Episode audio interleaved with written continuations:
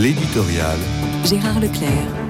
Je n'avais guère prêté attention à la loi du 2 mars 2022 portant sur la possibilité de changement de nom de famille lorsqu'un adolescent de ma connaissance m'a exprimé le vœu de prendre le nom de sa mère, délaissant celui de son père.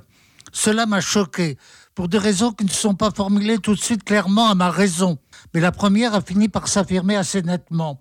N'y a-t-il pas danger à ramener son identité à son ressenti immédiat?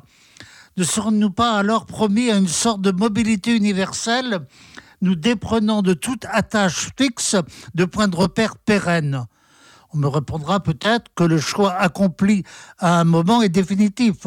Ayant délaissé le nom de mon père au profit de celui de ma mère, je garderai pour toujours le nom de ma mère. Sans doute. Mais dans la logique d'une mobilité universelle, on ne voit pas pourquoi il ne serait pas possible de revenir sur mon choix et d'en adopter un autre. Un article de la Croix, signé Paula Pinto Gomez, met l'accent sur la notion de ressenti. On ne changerait pas de nom sur un coup de tête, mais parce qu'on porte un héritage trop lourd.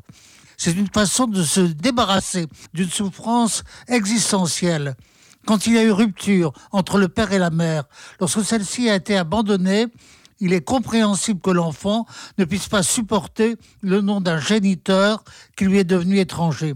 Sans doute oui, mais je m'interroge toujours sur cette mobilité universelle qui n'obéit qu'à la loi du ressenti. Une loi qui ne concerne pas seulement le domaine de la vie familiale, mais touche graduellement l'ensemble de la vie sociale, où chacun revendique son identité culturelle, ethnique, genrée. Je pourrais dire aussi religieuse, cela nous entraînerait dans une autre réflexion. La possibilité de l'éclatement du lien social n'est pas une menace illusoire illusoire.